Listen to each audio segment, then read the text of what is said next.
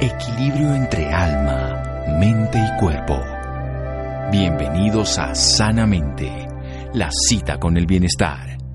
Dirige Santiago Rojas.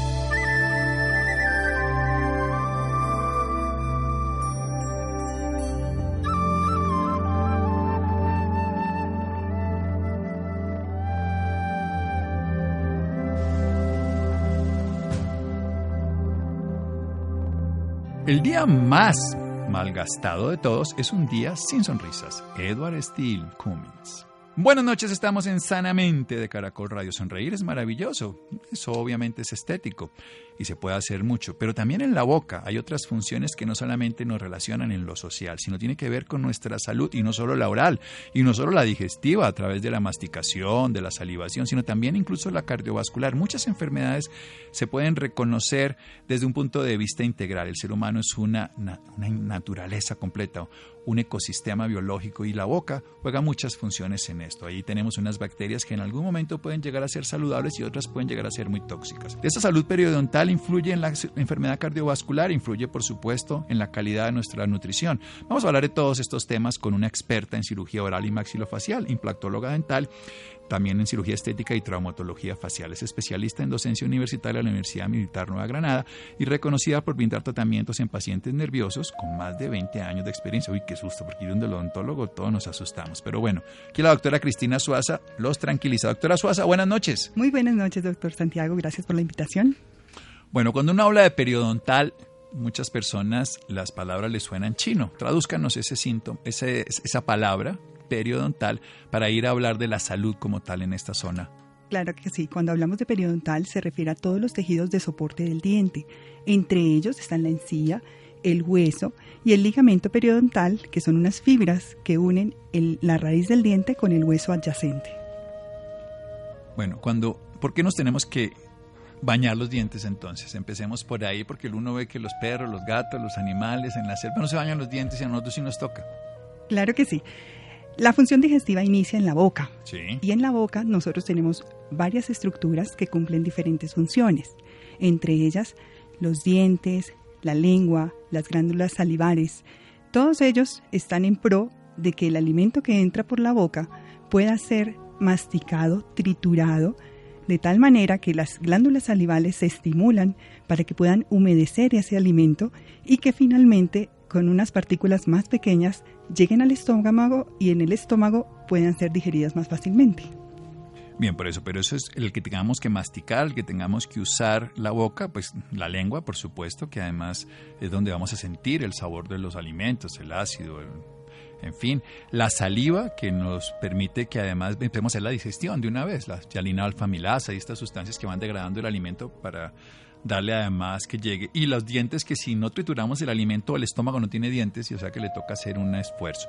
Pero la pregunta vuelve a ser, ¿por qué tenemos que tener cuidados especiales de la salud, eh, de la salud de nuestra boca, en este caso la parte, como usted nos hablaba, de encía, huesos y ligamentos, la salud periodontal?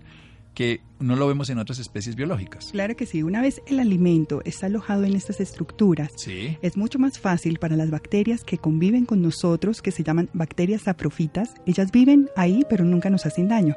Pero si dejamos el alimento ahí, se produce una acidez que finalmente termina dañando el esmalte del diente, que es la protección para que no entre esas bacterias y nos generen caries dental que podrían terminar en una pérdida de los dientes. Muy bien, vamos a hacer un pequeño corte aquí en Sanamente Caracol Radio. Está resuelto esta historia. Si el alimento se queda ahí de una manera perdurable, se cambia el pH de la boca, se daña el esmalte dental, se daña entonces lo que protege los dientes, esa coracita, se van destruyendo, se pierde el diente, pero vamos a hablar también que eso influye en otras partes del cuerpo. Seguimos en Sanamente de Caracol Radio.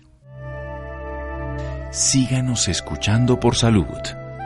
Ya regresamos a Sanamente. Bienestar en Caracol Radio. Seguimos en Sanamente.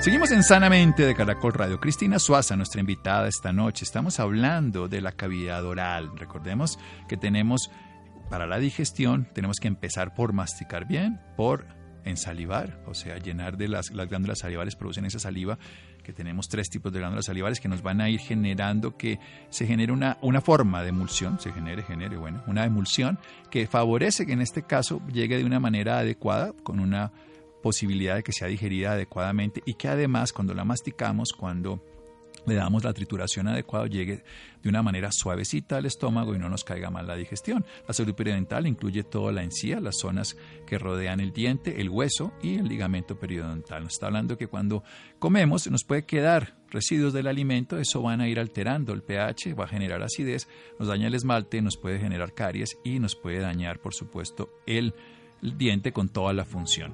Hablemos un poquito del cuidado periodontal entonces y de la afectación, después hablamos de los demás órganos. Claro que sí, desafortunadamente cuando olvidamos limpiar los dientes, ese alimento que se aloja en toda la parte del esmalte y alrededor de la encía va a hacer que esa encía se inflame y al inflamarse se pone roja, en un nombre técnico se llama eritema gingival, y al ponerse roja se inflama al inflamarse permite que las bacterias penetren a unas zonas más profundas y estamos hablando del hueso que rodea los dientes. O sea, yo dejé la casa abierta, están ahí, viven los, las personas que vienen en la calle y no se meten conmigo, pues dijo la puerta abierta, pues... Eh, las bacterias entran. Aprovechan, ¿no? Eh, sí, la ocasión hacia el ladrón, en este caso le estamos abriendo por esta inflamación porque se quedó la comida más tiempo. Exacto, porque olvidamos eh, cepillarnos los dientes adecuadamente después del ahora alimento. Vamos, ahora vamos a decir cómo se cepillan los dientes adecuadamente. Eso no, no vamos a poderlos ver porque estamos en la radio, pero podemos aprender la importancia de, hacerlo. Claro que sí. Una vez uno deja el alimento ahí, la inflamación de la encía es evidente y empieza el sangrado. Y muchas veces nos cepillamos, escupimos en el momento del cepillado y no nos damos cuenta que ya hay una inflamación de la encía y hay un cuando daño. estamos sangrando, que no tiene por qué sangrar uno cepillarse los dientes. Exactamente, eso se llama una gingivitis. Sí. Y la gingivitis puede ser simple, localizada o generalizada en toda la boca, dependiendo el grado de compromiso que uno tenga al cepillarse y eso va a redundar en una buena salud tanto de la encía como del hueso como tal que rodea los dientes. O sea que podemos llegar no solamente a dañar el, el diente, sino el hueso. Exacto. Y cuando ya se daña el hueso, estamos hablando de una periodontitis, que es una enfermedad mucho más agresiva en los dientes. O sea, estamos subiendo de nivel una inflamación, que es un eritema gingival, se puso rojito nomás, las bacterias penetraron, empezamos a sangrar, tenemos una gingivitis, puede ser local en un diente, puede ser generalizada en la boca, y si vamos a meternos al hueso, tenemos una periodontitis. Exactamente, esa es la evolución de la enfermedad periodontal, y de ahí en adelante, pues hay sangre en todo nuestro cuerpo y van a circular esas bacterias. Un momentico, entonces eso no se va para afuera esa sangre, sino que las bacterias se van para adentro. Exacto, sí, van a transcurrir por todo nuestro torrente circulatorio y al transcurrir por todo el corriente a ver, se nos metieron en todo el rancho. Exacto, por eso es que los pacientes con enfermedad cardiovascular que van a ser operados de corazón abierto o alguna intervención en corazón mandan primero a odontología para que nosotros desfocalicemos a los pacientes y hagamos un control de toda esa enfermedad periodontal para que esas bacterias no terminen alojándose en otros órganos importantes. O sea, uno lo que tiene en medicina lo llamamos bacteremia, o sea, bacterias en la sangre porque migran y migran porque les abrieron la puerta y se metieron al rancho y se van por todos lados y no, no, la aduana no funcionó que tenemos ahí a través del esmalte dental. Devolvámonos, precisamente para que no nos pase esto. Devolvámonos. Entonces, ¿qué tenemos que hacer? Entonces, las fases higiénicas son súper importantes, el control periódico. con todo lo que necesite. El control periódico con el odontólogo, eh, según cada caso, nosotros recomendamos que sea entre cuatro y seis meses. O sea, dos veces al año mínimo hasta tres veces. Siempre es mejor prevenir que curar. Sí, por supuesto. Entonces, en todos los ámbitos, si nosotros prevenimos que las inflamaciones de las encías se den, vamos a evitar que el hueso se dañe. Sí. ¿Cómo hacemos entonces esa limpieza que si nos ponemos a ver, debería ser después de la ingesta de cada alimento. Cada alimento significa que se comió el paquetico de papas aquí, la gente aquí en Caracol y chun, tiene que irse al baño. Exacto. Que se comió la empanadita allí en la esquina, ¡tun! se tiene que ir a lavarse los dientes. Exactamente. Ese es el ideal, que cada vez que nosotros ingeramos alimento y sobre todo esos que estás mencionando que son bastante pegajosos, se adhieren más a los dientes porque la alimentación también ha cambiado. Entonces, con todos estos paquetes... Eso no comen los perros y los gatos y por eso no les bañan los dientes como nosotros sí nos toca. Pero fíjate que todos esos alimentos pegajosos hacen que nos seamos mucho más estrictos en nuestra fase de higiene oral. Bueno, entonces, ¿cuántas veces nos tenemos que bañar los dientes? Cada vez que comamos alimentos. Bien, y también cuando nos vamos a dormir. Idealmente porque cuando tú estás en el día hablando, comiendo, tomando agua, estás siempre en movimiento. Cuando estás en horas nocturnas durmiendo, estás en reposo. Entonces, cuando estás en reposo, el alimento se adhiere más en placa bacteriana al esmalte dental y hace que todo ese proceso de acidez que estamos hablando de las bacterias sea mucho más fácil para ellas romper el tejido cuando estamos durmiendo. Bueno, entonces ellas aprovechan que nosotros no nos estamos defendiendo, nos quedamos con la boca abierta, se nos seca la boca, se nos quita la saliva, entonces estamos todavía más susceptibles. Después de cada comida y cada noche al acostarse. Y evidentemente cuando nos levantamos con aliento de dragón, con más vera, nos tenemos que bañar también los dientes. ¿Y qué es, tan qué es más importante? ¿El cepillo, la crema? Bueno, realmente lo más importante es el barrido mecánico con el cepillo. O sea, el cepillo. Porque hay cepillos eh, eléctricos y cepillos manuales. ¿Qué pasa con los eléctricos? ¿Sí funcionan esos? Sí, funcionan muy bien. Lo que pasa es que también hay que tener cuidado porque si los dejas muy cerca a la encía, rotando varias veces, también sangra. Pueden sangrar y pues pueden hacer lesiones sobre la encía. Nadie tiene esa velocidad en la mano Exacto. O sea que el hecho de que gire sobre sí mismo no implica que haga mejor el cepillado. Con un uno mecánico bien utilizado podemos hacer una buena limpieza de los dientes. O sea, el cepillo manual, el cepillo de dientes convencional. La crema, hay miles de cremas y historia. Aquí no estamos promocionando nada, pero en términos generales, ¿el flúor funciona o no funciona? Sí, realmente el flúor es un aditivo a las cremas dentales, sí, porque realmente. Y en niños, quiero que lo diferenciemos. En las historias eh, de, en la historia de las cremas dentales, anteriormente los hacían con bicarbonato, que es un polvo que es eh, adhesivo y que finalmente por esa abrasión que le hace al diente uno siente la sensación de limpieza. Algunas cremas dentales tienen incluido bicarbonato para poder limpiar. hasta carbón tienen eh, ahora. Exacto. Hoy en día, digamos, se han explorado muchos materiales para poder mejorar la limpieza, pero realmente es la limpieza mecánica del cepillo Seguimos, entonces, la que hace el cepillo es más importante que la crema. Exactamente. Ya la, crema va en gustos, también en sabores y hay unas que son para dientes sensibles, hay gente que le sirve más. Ya, yo creo que eso hay que ah, adecuarlo a cada caso en particular, pero insistir que es el cepillo lo importante y el lavado, pues el cepillo solo no hace nada. Totalmente, totalmente. También hay una controversia en el uso de flúor en las cremas dentales. Sí, por eso quiero saber si en los niños tiene o no tiene sentido. Sí, lo que pasa es que realmente el flúor sí ayuda, sobre todo en el esmalte dental de los niños, que es muy inmaduro, para poder proteger sus dientes. Y va de acuerdo también al tiempo de aplicación del flúor. Por eso hay un aditivo pequeño en las pastas dentales, pero hay otro flúor que se coloca directamente sobre el esmalte. Pero eso ya lo hacen ustedes los odontólogos. Exactamente, y eso ya lo hacemos profesionalmente en consulta. sí. Sí, señor. Sí. Entonces la clave ya es fundamental, en este caso consultar con el odontólogo el uso específico de la crema que tendríamos que hacer, pero seguimos pensando que el cepillo es lo esencial. Vamos a hacer otro pequeño corte aquí en Sanamente de Caracol Radio y vamos a hablar un poco más sobre unos temas fundamentales, la seda dental, otras cosas de la higiene y los que, lo, lo que hace ya la odontología. Seguimos en Sanamente Caracol Radio. Síganos escuchando por salud. Ya regresamos a Sanamente. Bienestar en Caracol Radio. Seguimos en Sanamente.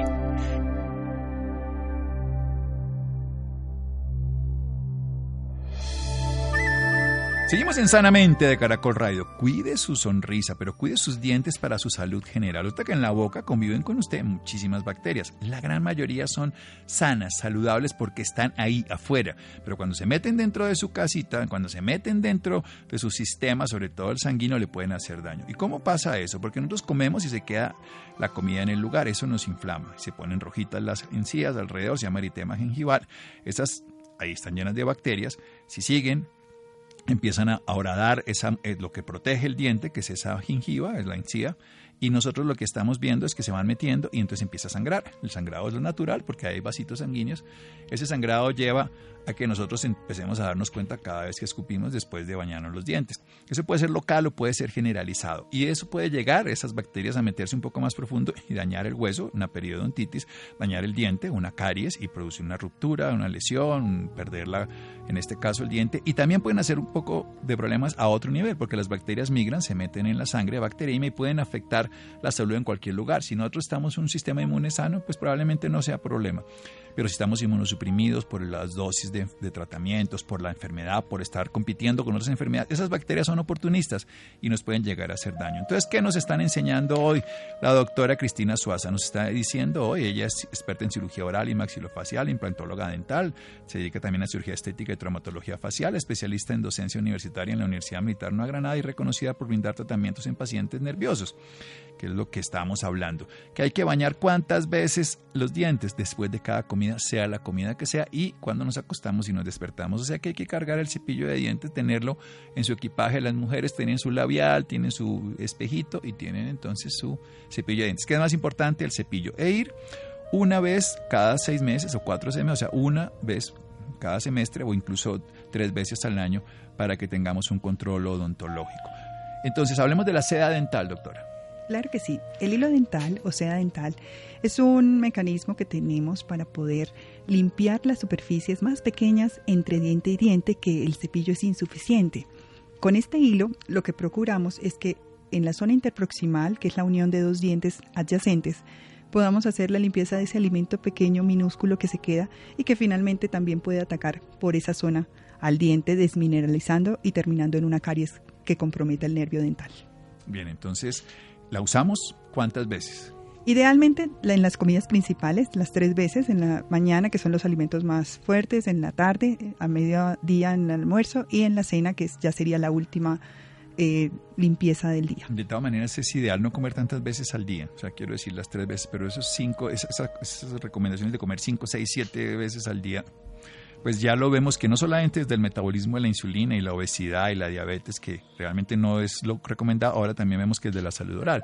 Exacto. Que vamos a generar más placa, más inflamación y más consideraciones. Y los enjuagues orales.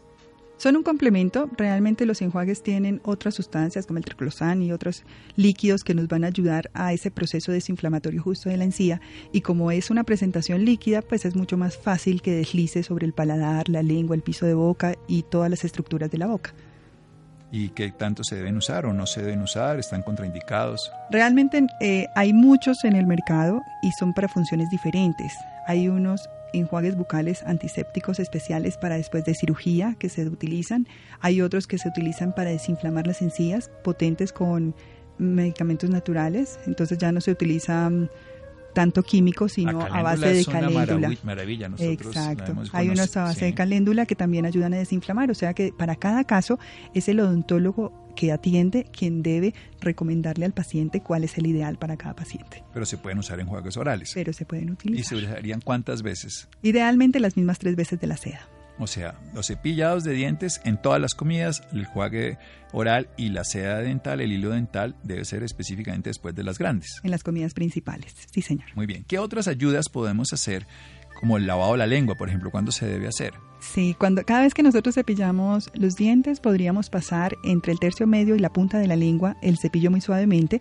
De hecho, hay algunos cepillos en este momento que tienen una zona especial mucho más suave para la lengua, porque hay que tratarla con cuidado porque tenemos ahí papilas gustativas. Claro, y se nos acaba el gusto. Exacto, parecen un tapetico, pero hay que limpiarlas porque de acuerdo al tamaño de esas fibras de las papilas gustativas podrían atrapar también alimento en la lengua.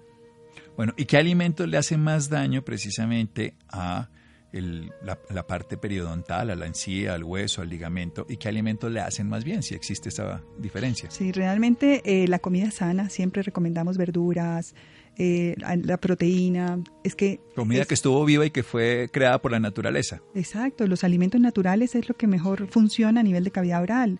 Todos los sustitutos que tienen azúcares especiales, que tienen colorantes artificiales, hacen que realmente produzca eh, los nuevos dulces de los niños, por ejemplo, tienen muchos colorantes artificiales, les dejan la lengua azul, sí, y hacen que finalmente todo el pH vaya cambiando y la saliva también se vaya involucrando. no solamente todo lo que producen a nivel sistémico, que ya sabemos de todas esas sustancias con las que lidia el sistema inmune, porque son desconocidas para el cuerpo y lo activan, y además en este caso específicamente en la cavidad oral, entonces cambian el pH y volvemos al problema. Al cambiar el pH, acidez, daño del esmalte, las, muelitas se ponen eh, vulnerables, se inflama la encía, las bacterias entran. Seguimos el círculo vicioso también con la comida chatarra. Además, ¿el azúcar favorece o no favorece las caries? Claro, es que la adición del azúcar es mucho más hacia el esmalte dental, formando placa bacteriana y finalmente con el, el calcio que tenemos en la saliva se endurece y forma el cálculo dental, que son las piedras que sea, se forman. esas cositas negras que se las quitan a uno con un ahí que le sacan ustedes. Exacto. Hoy en día hay, hay aparatos menos traumáticos para ¡Ah! lograrlo. Además que la doctora es especialista en los nerviosos de los, de los pacientes. Bueno, entonces el comer azúcar, azúcares en todas sus formas y azúcares refinados, además del pH mismo que cambian directamente y producir la inflamación y los cambios que puedan producir a nivel del sistema general, pueden hacer localmente afectaciones, inflamaciones locales y junto a las bacterias, lugares hacer placas bacterianas y hacer entonces cálculos dentales y al calcio que tenemos nosotros directamente. Pasemos entonces, ¿cuáles son los problemas de la no higiene oral ya, de oímos locales, y los sistémicos, los que pasan en el resto del cuerpo? Claro que sí. Una vez ya trasciende la barrera local de la inflamación de la encía, de la pérdida de hueso, siguen circulando esas bacterias a nivel de la sangre y ya eh, se ha relacionado con enfermedades como la enfermedad del Alzheimer, como ¿Cómo, cómo, cómo? A ver, o sea, uno, se le va, se produce demencia porque no se baña los dientes. Sí, fíjate que se ha comprobado que hay bacterias correlacionadas de la microflora en cavidad oral que también están presentes a nivel de la enfermedad del Alzheimer, a nivel de la neumonía y todas las enfermedades cardíacas.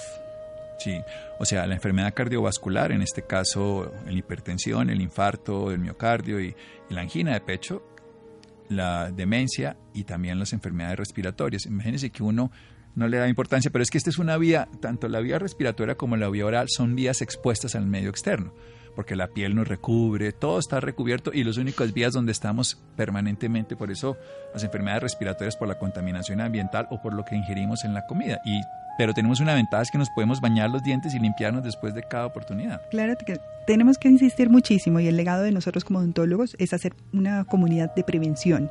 Si nosotros hacemos prevención, vamos a evitar que esto trascienda a enfermedades sistémicas y sabiendo que podemos agendar una cita con nuestro odontólogo de, de cabecera y poder hacer precisamente esa limpieza que necesitamos para que no se dé la gingivitis, la periodontitis y demás.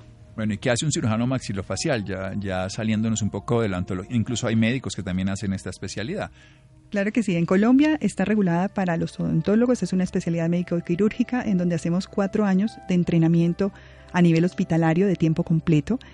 Y esta especialidad de odontología nos permite tener rotaciones hospitalarias para el manejo de cirugía oral, toda la cirugía de cordales, biopsias de la boca. Hacemos prácticas en traumatología facial, fracturas a nivel de los maxilares, cuando hay accidentes de tránsito, por ejemplo.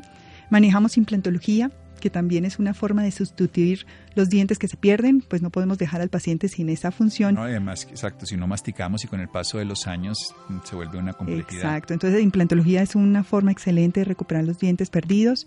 También actuamos en la parte de estética facial, entonces a algunos nos interesa también que la sonrisa vaya acompañada de menos arruguitas, de menos eh, grasa en los cachetes, entonces hacemos cirugías de bichectomía y realmente es todo un conjunto de apoyo quirúrgico para las otras especialidades de odontología.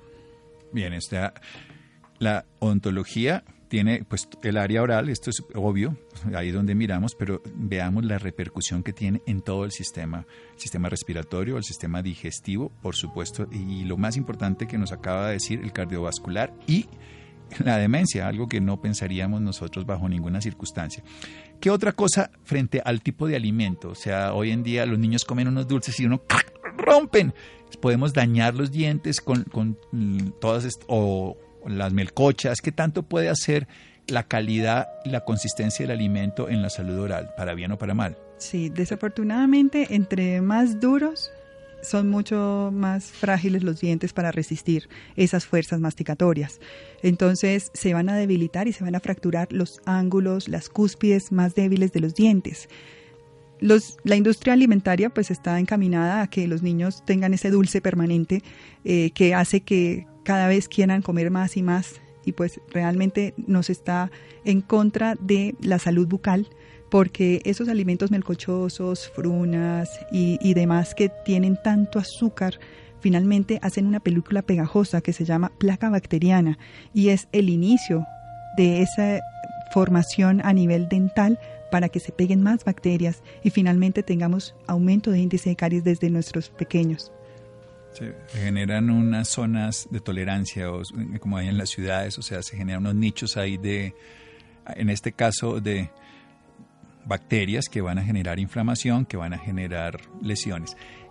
mm, desde el punto de vista científico de los sitios que menos cáncer le da la pulpa dental, está muy protegida, es un órgano maravilloso que dentro de la historia, en, en qué consiste esta pulpa dental. Sí, eh, la pulpa o nervio dental es el que va acompañado de una arteria y una vena en todo el centro del diente. Y para llegar a él tenemos que atravesar el esmalte dental, que es un esmalte inorgánico, acelular y que no duele. Si nosotros nos ponemos en una dureza al calor, primero se vuelven polvo los huesos que el mismo esmalte dental. O sea, es muy resistente.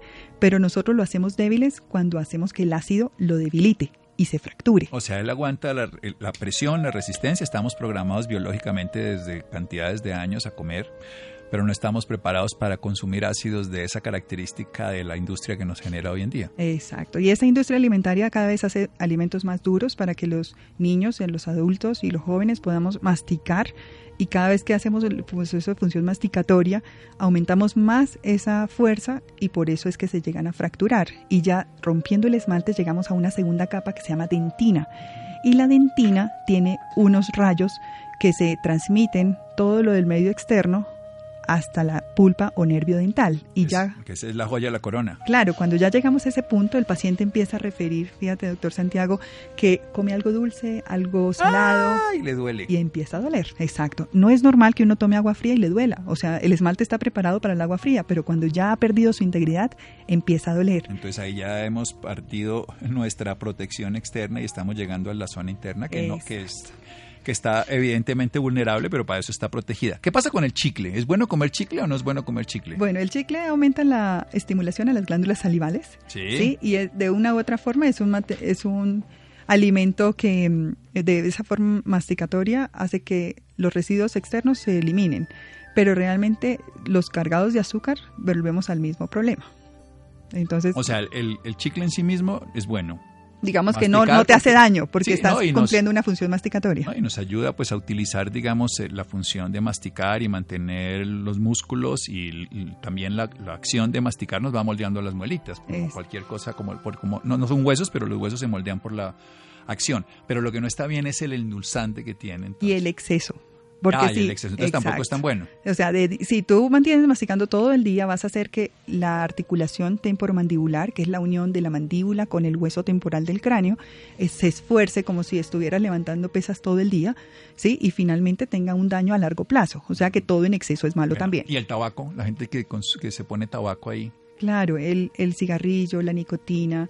No, pero el masticar tabaco. Ok, el, la masticación igual.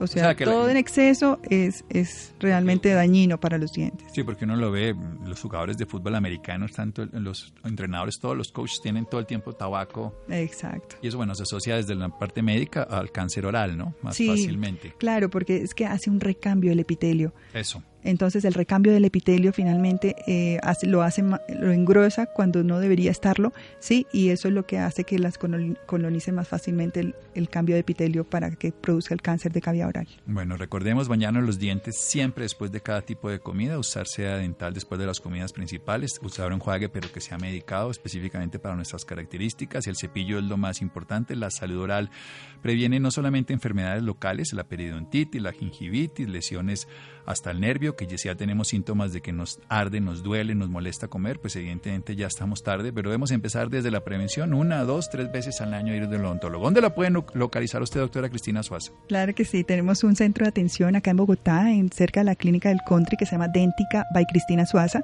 Es una clínica de especialistas en donde tenemos desde la atención de los más chiquiticos con nuestra odontopediatra, ortodoncia, endodoncia, y todas las especialidades de odontología en un mismo lugar para toda la familia. Y finalmente, lo que queremos es que los niños pierdan ese miedo de ir al odontólogo, porque muchas veces nosotros como padres le transmitimos ese miedo a nuestros hijos. Y si nosotros queremos hacer prevención y ellos nunca han estado con una experiencia negativa previa, pues van a disfrutar ir al odontólogo. Sí, yo creo que todos recordamos con horror alguna de estas historias. Sí, pero bueno, ah, precisamente todo tiene que basarse en el ser humano y el ser humano niño pues hay que cuidarlo de mejor manera y hacerle que entienda que esto es para su bienestar y no para su sufrimiento. Y un dato entonces, pues redes sociales, teléfonos, cosas Claro que sí, los esperamos. Nosotros tenemos una fanpage Dentica by Cristina Suaza en Dentica by Cristina Suaza, sí, textualmente. Así es. Déntica es una fusión de las palabras dental, ética y estética. Entonces nos encuentran así en nuestras redes, en Instagram también como Déntica. Y, ¿Un teléfono de esos que la gente llama todavía? Claro que sí. Si tienen alguna inquietud, a nuestras líneas telefónicas 317-317-0981 se pueden comunicar o agendar una cita a través de nuestro Instagram. 317-317-0981. Ya también sean Déntica by Cristina Sosa. Seguimos en Sanamente Caracol Radio. Muchas gracias. Síganos escuchando por salud. Ya regresamos a Sanamente. Bienestar en Caracol Radio. Seguimos en Sanamente.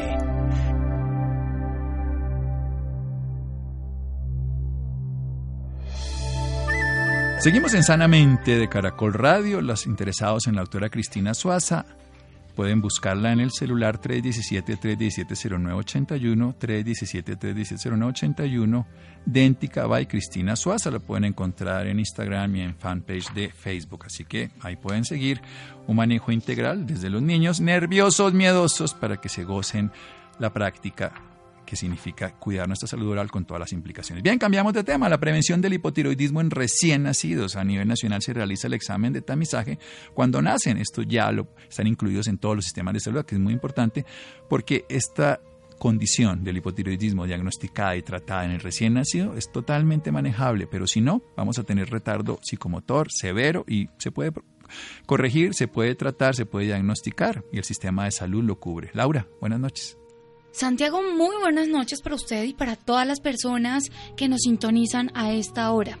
El hipotiroidismo en recién nacidos es un trastorno en el cual la glándula no produce la cantidad de hormonas que son importantes para el desarrollo. Para hablarnos un poco más sobre este tema, nos acompaña esta noche la doctora Liliana Mejía. Ella es endocrinóloga pediatra y miembro de la Asociación Colombiana de Endocrinología Pediátrica, ACEP. Doctora Liliana, muy buenas noches y bienvenida sanamente de Caracol Radio. Muy buenas noches, gracias por la invitación y cordial saludo a toda la audiencia. Gracias por la invitación para permitirnos este espacio para hablar sobre hipotiroidismo. Bueno, doctora, para empezar y contextualizar un poco más a nuestros oyentes, Díganos de qué se trata esta patología. El hipotiroidismo congénito es una enfermedad endocrina la más común de las enfermedades eh, de endocrinología pediátrica que se caracteriza por una falta en la función y en la producción de las hormonas tiroideas por parte de la glándula tiroides o por parte del mensaje que le envía la, la glándula hipófisis a esta glándula tiroides para que produzca estas hormonas.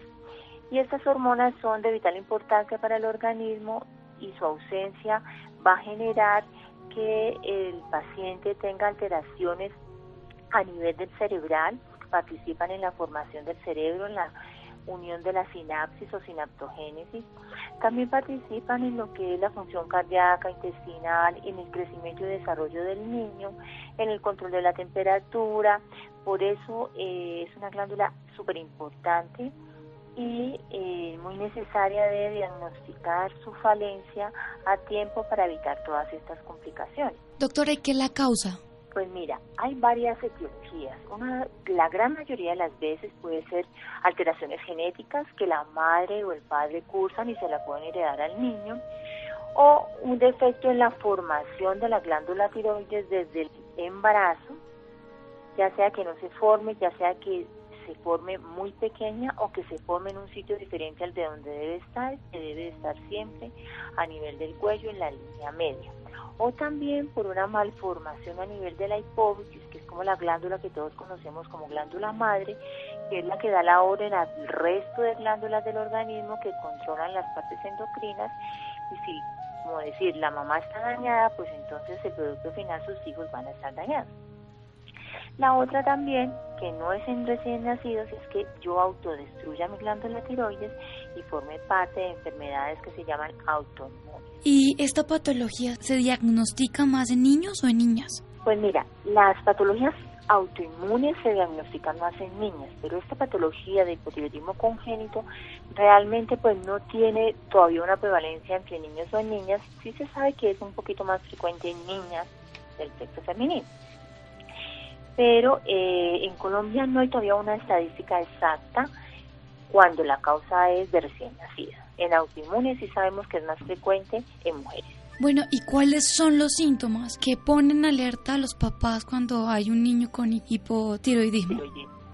Pues mira, en el recién nacido, que es lo que nos compete el tema, solamente el 5% de los recién nacidos hacen sintomatología clínica. Por eso el gobierno, a partir del 2000, con la resolución 0412, hizo obligatorio la toma del tamizaje neonatal al recién nacido en sangre de cordón para detectar esta enfermedad, dado que solo el 5% hacen sintomatología clínica. Los síntomas clínicos pueden ser en el recién nacido, por ejemplo, eh, retraso en su crecimiento, hipoactividad, que no se le cierren las fontanelas, lo que comúnmente las mamás llaman la mollejita, eh, que tenga trastorno de la succión, que no tenga control de temperatura, que tenga crecimiento de la glándula de la lengua y que dificulte su llanto, su respiración y su alimentación, que tengan estreñimiento y que no ganen adecuadamente su peso y su talla. Usted nos habla eh, de un tamizaje. ¿Cómo se realiza este tamizaje, doctora? Bueno, este tamizaje es una prueba obligatoria que se ha hecho mundialmente para detectar esta enfermedad porque es la primera causa de retardo mental prevenible. Es decir, si lo detectamos a tiempo, podemos evitar ese daño en las neuronas que yo les decía, en la sinapsis. Entonces, este tamizaje, todo recién nacido, en la sala de parto o de cesárea, se debe tomar una muestra de sangre del cordón umbilical y ella se toma en un papel filtro, se le toma muestra de la sangre del cordón y ese papel filtro es llevado a un procesamiento a través de un laboratorio central que el gobierno ha destinado y se le hace seguimiento a ese resultado. Si ese resultado sale alterado, se llama a la madre y se le dice que su niño probablemente puede tener hipotiroidismo y se debe reconfirmar ese resultado, porque el tamizaje, la palabra lo dice, es como un escaneo de cuánta población pudiera llegar a tenerlo no todos los que salen aquí son 100% positivos, entonces se debe reconfirmar para ver cuál de esos sí sale positivo y establecer un diagnóstico temprano y un tratamiento oportuno para evitar todas las complicaciones. Doctora, ¿y este tamizaje se le hace a todos los bebés o se debe exigir o hay médicos que no lo hacen, que se descuidan con esto?